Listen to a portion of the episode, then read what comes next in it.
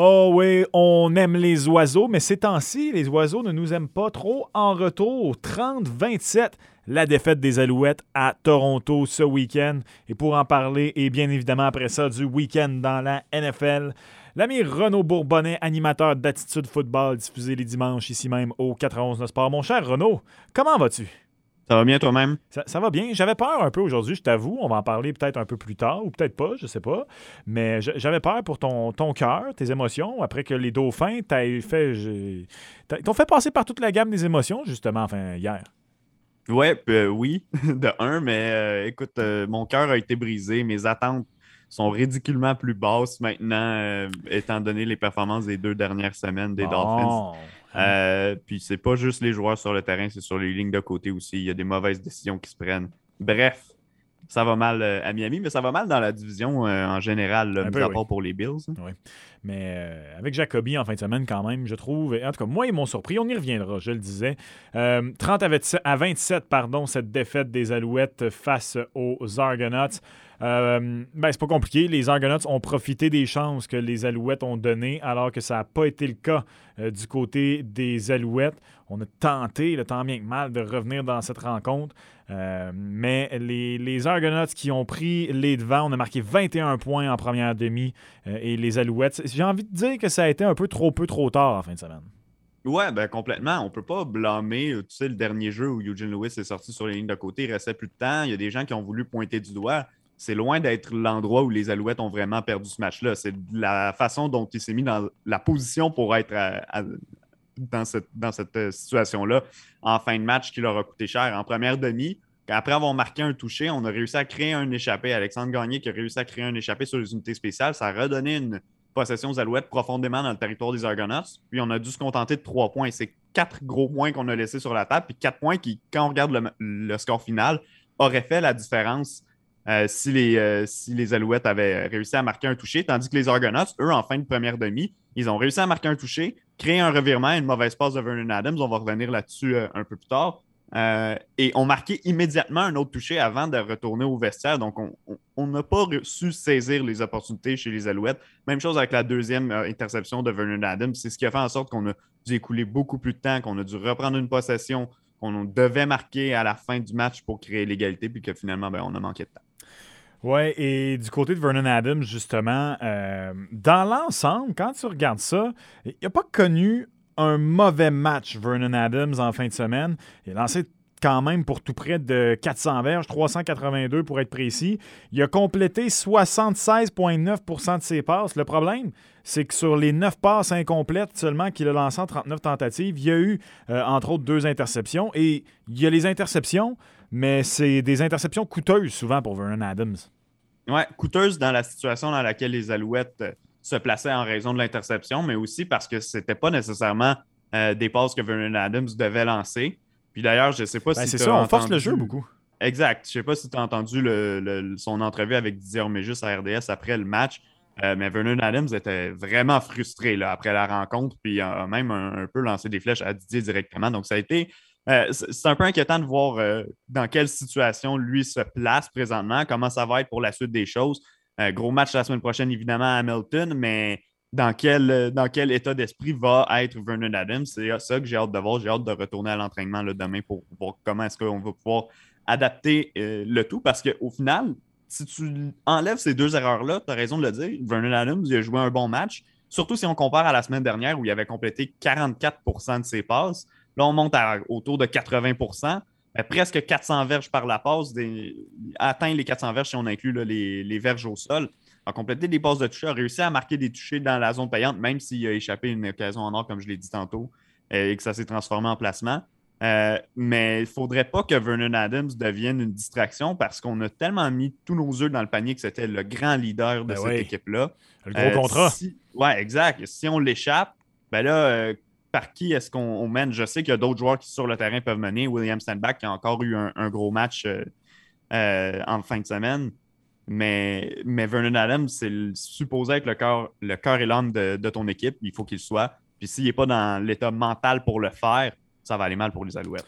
Ben, justement, tu viens de mentionner stand-back. Est-ce que ça pourrait peut-être pour les Alouettes, là, pour tenter de, redresser le navire, être une solution, d'essayer d'imposer encore plus le jeu au sol? Parce que le jeu au sol fait extrêmement bien euh, depuis le début de la saison. William Stanback qui a déjà 618 verges au sol. Il court en moyenne sur 6,37 verges par course. Je sais que c'est la Ligue canadienne, je sais que c'est trois essais et que rapidement, euh, après un, si on, en situation de deuxième essai, si on est au-dessus de cinq verges, c'est difficile parce que c'est seulement trois essais.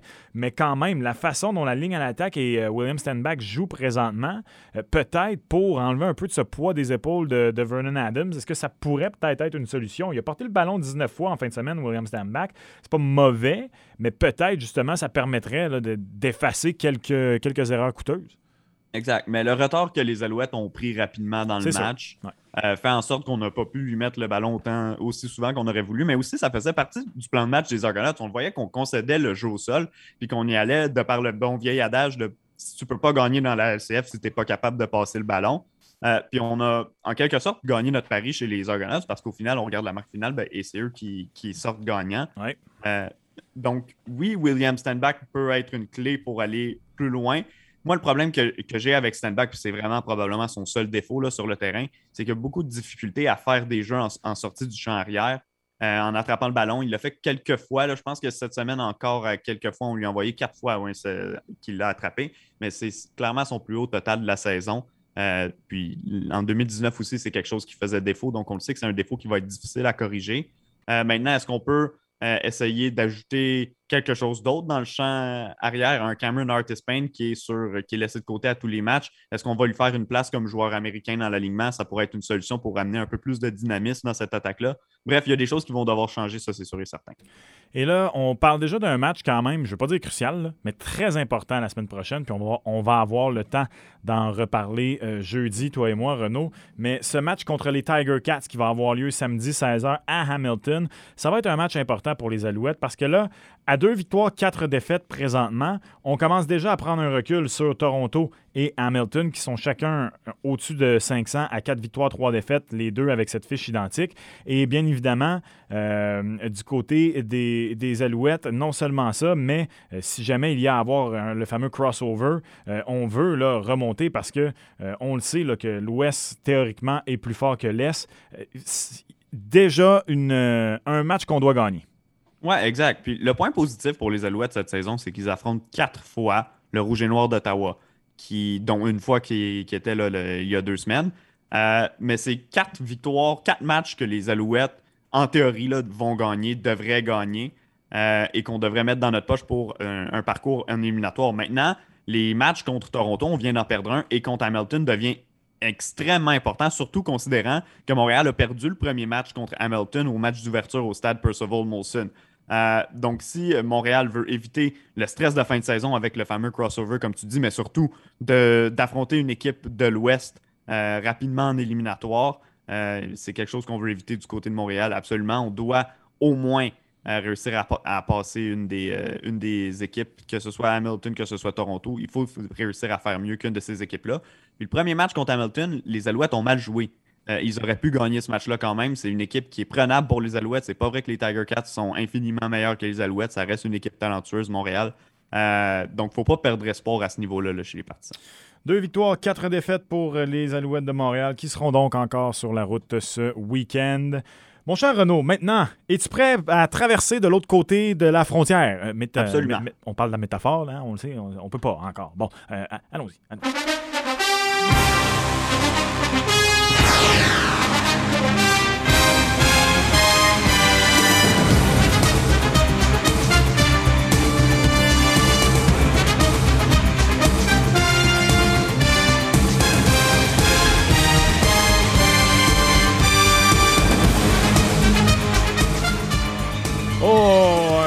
autre beau gros week-end. Honnêtement, je me souviens pas la dernière fois où j'ai été autant scotché sur mon divan pour presque l'ensemble des matchs de la NFL les trois premières semaines. Je sais pas. Faut croire que je m'ennuyais. Faut croire peut-être que ma vie est plate en ce moment. Euh, mais mes dimanches sont consacrés à la NFL. Ça a encore été le cas en fin de semaine. Euh, je veux qu'on commence ce soir, Renault, avec les Chiefs de Kansas City. Une victoire, deux défaites pour débuter l'année, alors que Pat Mahomes, avant ça, n'avait perdu aucun match dans sa carrière en septembre. Et là, on commence bien évidemment à se poser des questions du côté de Kansas City. On commence à se poser des questions dans les médias nationaux américains. Euh, j'ai hâte de t'entendre là-dessus parce que moi, personnellement, je ne suis pas encore trop stressé pour les Chiefs, Renaud. Je sais que notre collègue ici, euh, Greg Langto, lui, euh, il, martèle ça. Les Chiefs, ce n'est plus les Chiefs. Je suis pas d'accord. On le savait avant la, la saison que, OK, il allait peut-être pas être aussi dominant. Il faut dire que c'est très difficile d'être aussi dominant que les Chiefs l'ont été sur une longue période de temps.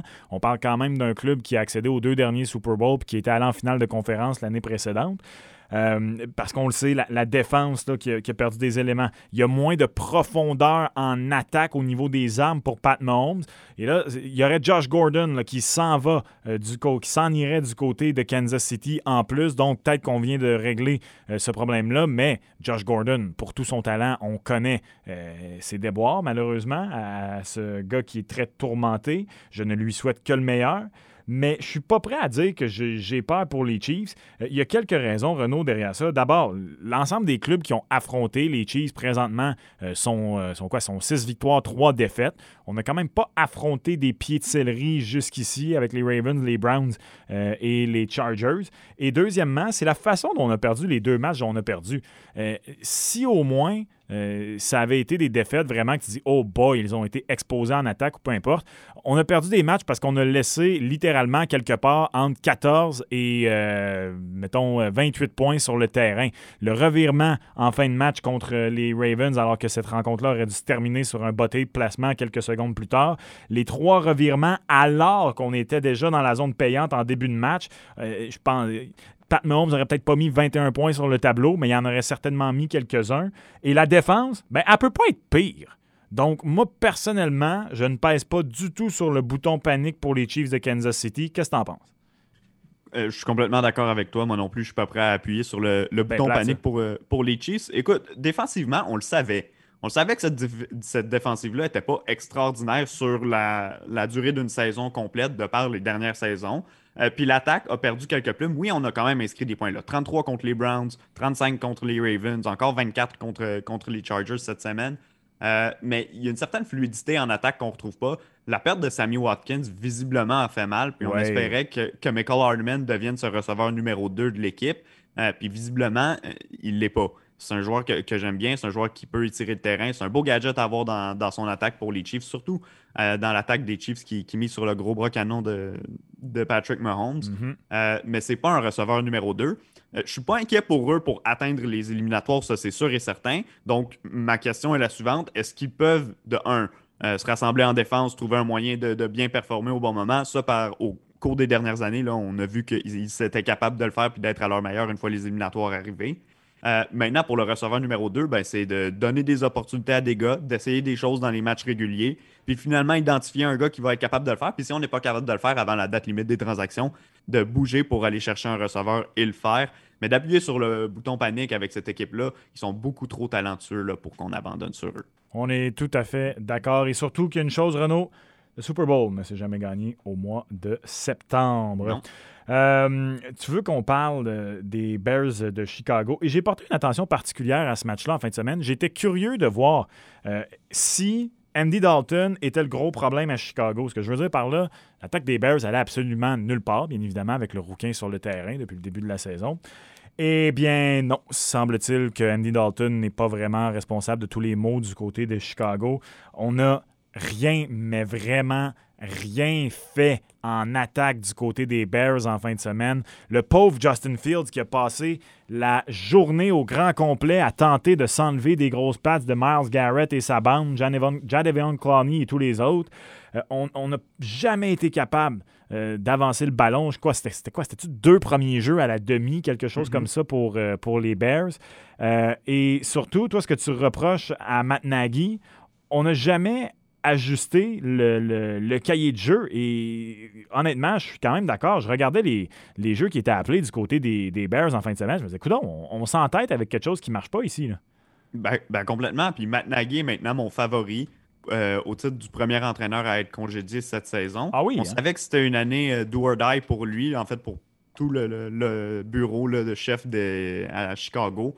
Euh, chez les Bears. Puis Matt Nagy, présentement, livre pas la marchandise. Le choix des jeux. Justin Fields, on sait qu'il a un bras canon. On l'a vu faire être à son meilleur quand on utilisait son bras avec toutes ses valeurs euh, à l'université Ohio State.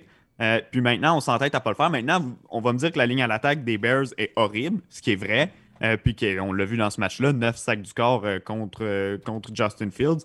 Peut-être que sur ces jeux-là, justement, on essayait de tirer le jeu puis que c'était tellement long que la, ligne à l'attaque n'était pas capable de, tenir le coup.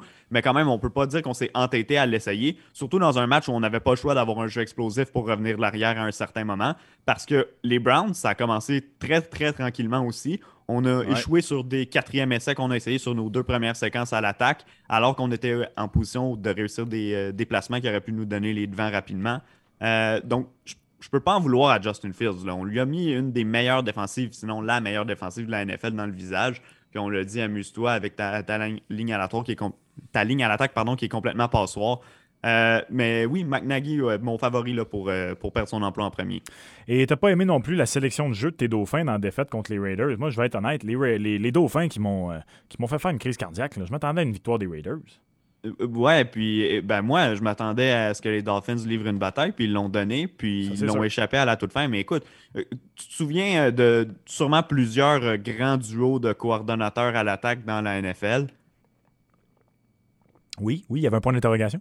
Il y avait un point d'interrogation, mais son silence fait foi de tout parce que non, il n'y en a pas. ça n'a jamais été un, gage de succès de faire ces techniques-là. Puis écoute, on a appelé un, jeu screen euh, alors qu'on était à notre ligne de 1. Le joueur, c'est Jalen Waddle, s'est fait plaquer évidemment dans la zone début parce que les blocs n'étaient pas euh, exécutés. Mais non. Euh, puis ça, a concédé deux points. Tu vois, toutes des erreurs. Des... Qu'est-ce qu'on fait? encore là, on a un groupe de receveurs fait pour retirer le jeu. Jalen Waddle, et là, c'était le premier match de Will Fuller dans, dans l'alignement. Jalen Waddle a 12 réceptions dans le match, seulement 58 verges de gain. Comment ça qu'on n'étire pas le jeu? Encore une fois, c'est un problème de ligne à l'attaque. Je sais que c'est un défaut à, Miami, mais quand même, on n'essaye pas d'utiliser notre effectif euh, dans la meilleure des situations pour qu'il performe. Puis c'est ce qui me fait un peu prendre les nerfs après cette équipe-là. Renault, chaque année, il y a parmi les derniers clubs invaincus euh, une équipe qui s'avère finalement plus tard dans le calendrier être une véritable fraude. Exemple, un club qui peut commencer 3-0 et soudainement, on, arrive à la fin de l'année puis ce club-là est 9-7. Bon, en 2021, mhm. ça serait rendu quoi? Ça serait rendu 9-8. Euh, je suis convaincu qu'il y en a une cette année. Et je suis pas encore tout à fait certain c'est qui.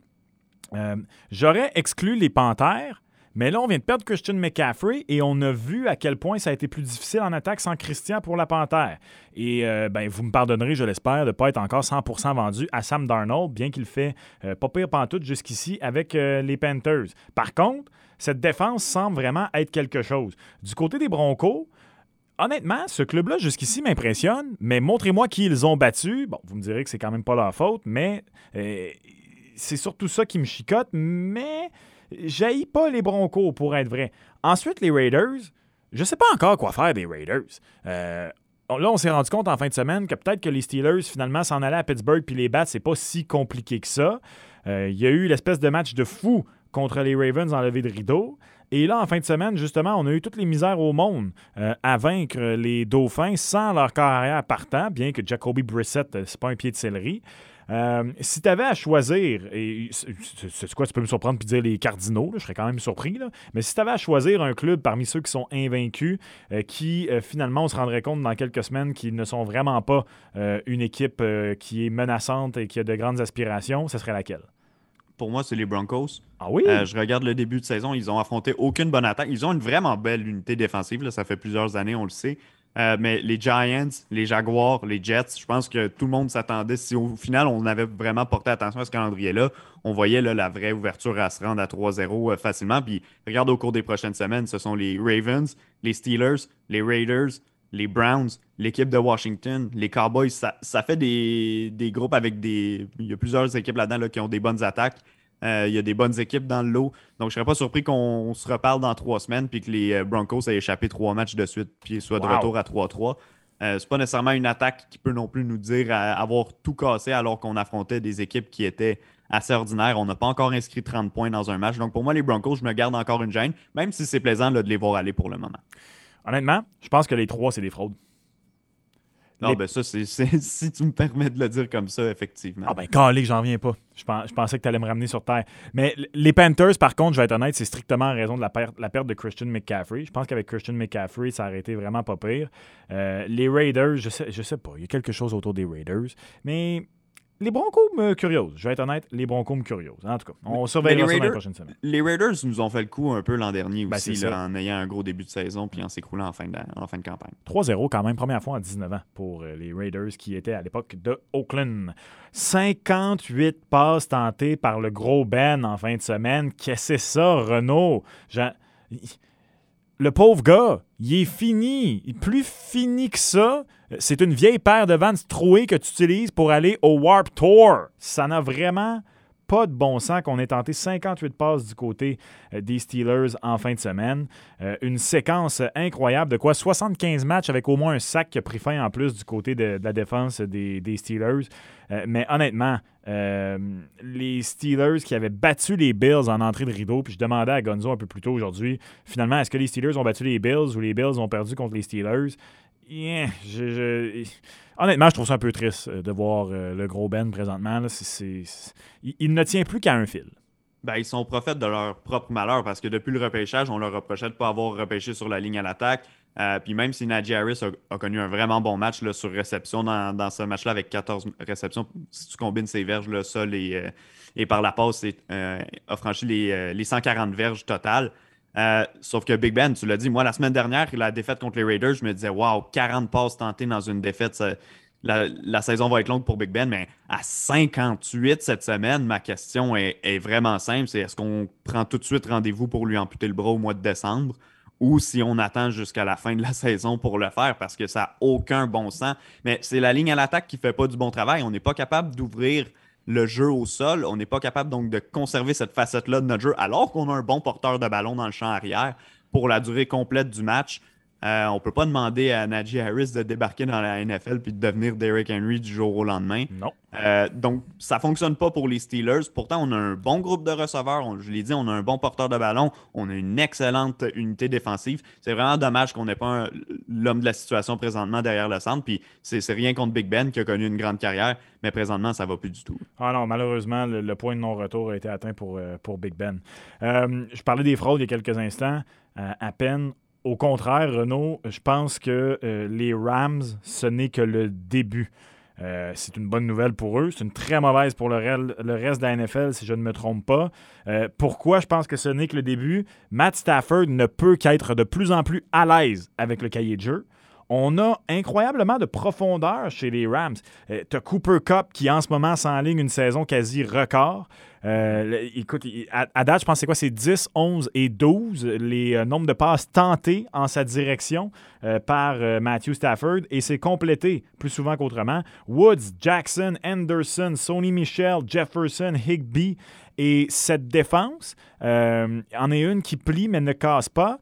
Et je crois qu'elle euh, pourrait un peu faire comme celle des, euh, des Bucks l'an passé, c'est-à-dire être de meilleur en meilleur et connaître des grands moments quand on en a besoin. Et ça a été un peu le cas en fin de semaine. On avait simplement besoin que notre attaque marque plus de points que les Bucks et c'est ce qu'on a permis de faire euh, du côté des Bucks avec quelques gros jeux au, grand, au bon moment pour permettre aux Rams de prendre une avance et la consolider.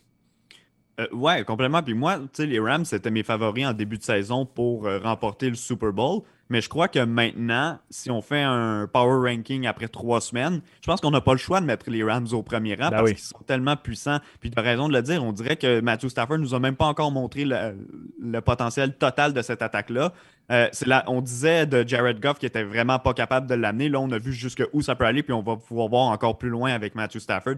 Donc, c'est tellement intéressant de les voir. Tu mentionnes Cooper Cup. On a tellement longtemps dit que ni Robert Woods ni Cooper Cup étaient des numéros 1, qu'on les a payés cher pour être un duo dynamique, que ça nous fait penser au duo de gardiens dans la NHL, que ça fonctionne jamais.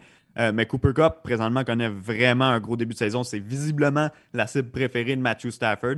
Euh, puis tu le sais, quand les grands carrières commencent à avoir une connexion comme ça avec un joueur, c'est parce qu'on est capable de, faire de, belles choses. Matthew Stafford l'a fait avec Calvin Johnson euh, à Détroit pendant plusieurs années. Euh, je dis pas que Cooper Cup et Calvin Johnson, entendons-nous, là, ce sont des receveurs complètement différents. C'est des voitures Calvin Johnson était dans une, euh, dans une catégorie à part. Euh, mais quand même, que lui ait pu identifier tout de suite qui est son homme dans son attaque, c'est une bonne nouvelle pour les Rams qui peuvent juste maintenant euh, aller éclater tout le monde. Ouais, et honnêtement, moi, je, respect à, Jalen Ramsey jusqu'ici cette saison. J'ai pas toujours été le plus grand fan de Jalen Ramsey, mais jusqu'ici, il s'aligne partout sur le terrain. Euh, il peut même aller couvrir des gars en tant que slot corner si c'est ce qu'on lui demande. Des gros bonhommes, des bonhommes rapides. honnêtement, j'ai toujours trouvé que parfois Jalen Ramsey parlait beaucoup et qu'il pouvait se faire battre dans des gros moments. Mais là, jusqu'ici, depuis le début de l'année, euh, il fait de l'excellent travail. En terminant, tu m'as envoyé cette ligne-là, Renaud. J'ai très hâte de t'entendre là-dessus. Aaron Rodgers et Jimmy G ont tous les deux gagné leur Sunday night, mais les Niners ont perdu. Qu'est-ce que tu veux dire? Euh, ben, Jimmy G, je pense que c'est compris pour tout le monde que Jimmy Garoppolo avec les 49ers, on est plus vers la fin que vers le début. Euh, donc, Trey Lance va éventuellement prendre les rênes de cette équipe-là. puis pour être un bon carrière, un grand carrière, un carrière que les, équipes vont être confiants de mettre en, position de, carrière partant.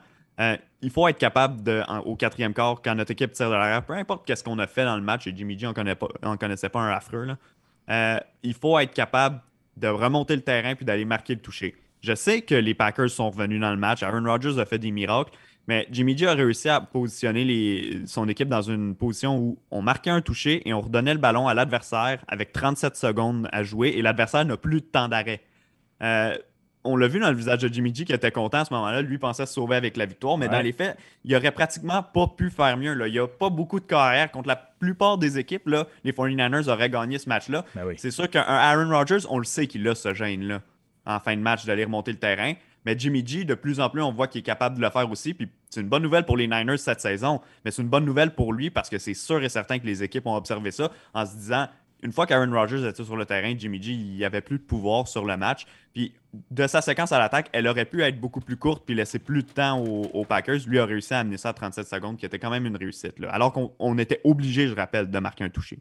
Et en terminant, Renault, en 35 secondes, parce que le temps file, ça va commencer dans la prochaine heure. Monday Night Football, The Cowboys contre Jalen Hurts et les Eagles de Philadelphie. Les Cowboys sont favoris par 3 points et demi.